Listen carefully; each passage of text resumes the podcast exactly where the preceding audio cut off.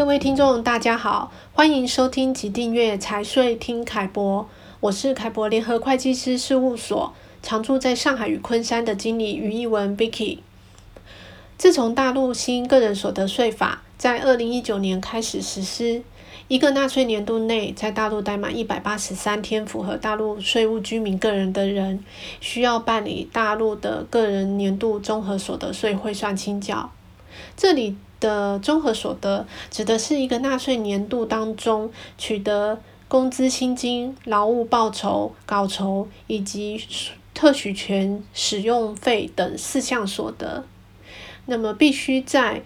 每年的三月一号到六月三十号之内完成申报作业。不过，并不是所有税务居民个人都需要进行个人综合所得税的年度汇算。在扣缴义务人已经依法预扣预缴个人所得税的前提之下，只要符合以下四种情况其中一个，就可以不需要进行年度个人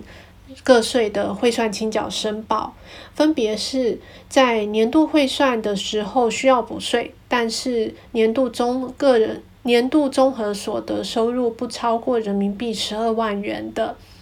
第二个是年度。汇算清缴需要补税的金额不超过人民币四百元。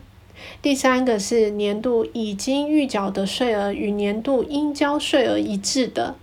第四个是符合年度汇算退税条件，但是不申请退税的。那么，除了刚才提到的四种情况可以不需要办理年度个税汇算清缴申报之外，对于需要补税而且没有依法办理综合所得年度汇算的人，可能面临人民币一万元以下的罚款，并且追缴税款、加征滞纳金及记入个人纳税信用档案。所以这里提醒大家，还是要在六月三十号的期限内完成个税的汇算申报作业。那么，对于个人所得税申报方式，大陆税务总局提供了多种渠道，可以按自身情况选择申报的方式，像是比较常用。啊、也最普及的第一个就是在手机上下载个人所得税 APP 自己进行申报，或者透过自然人电子税务局网页进行申报。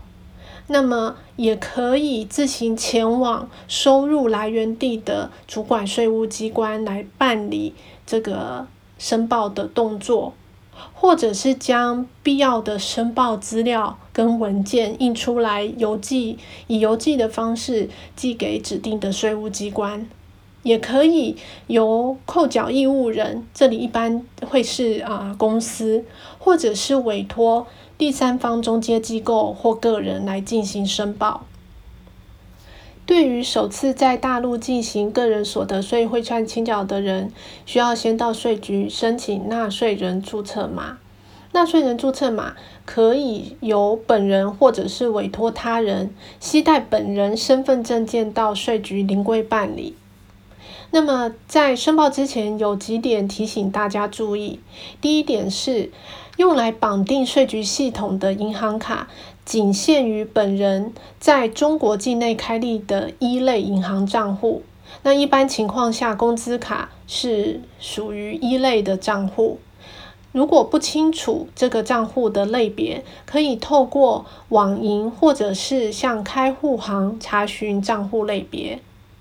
第二个要提醒大家的是，要检查已申报的收入。那么在检查已申报收入情况的时候，如果有全年一次性奖金收入的，在申报时可以选择单独计税，或者是并入综合所得申报。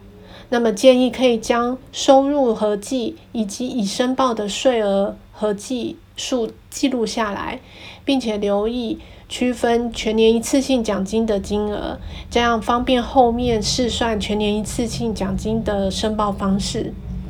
另外，就是在申报收入的时候，如果发现已申报的收入与实际情况存在差异时，建议先向公司，也就是扣缴义务人反映这个情况，了解差异原因之后，再来评估调整方式。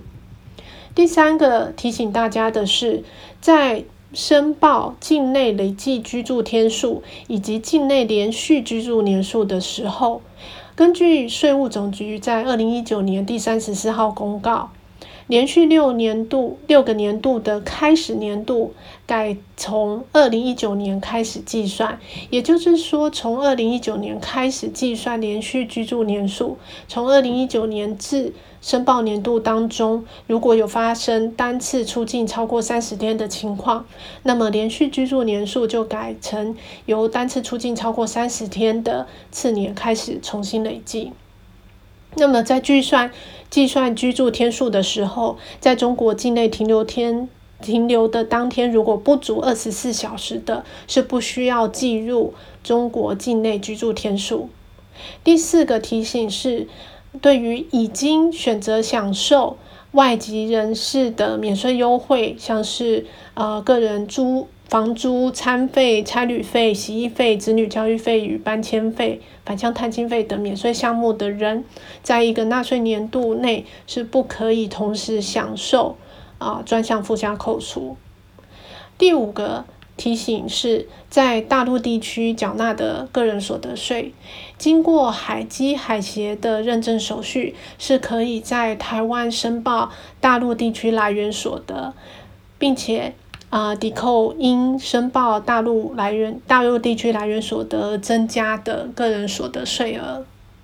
那么，呃，在本期的凯博观点中，对于手机 APP 申报操作，还有详细的步骤说明以及申报要点的提醒，欢迎大家点阅凯博观点。同时，对于大陆个人综合所得税，汇算清缴申报操作上面有任何问题，也欢迎与我们联络。感谢您今天的收听，再见。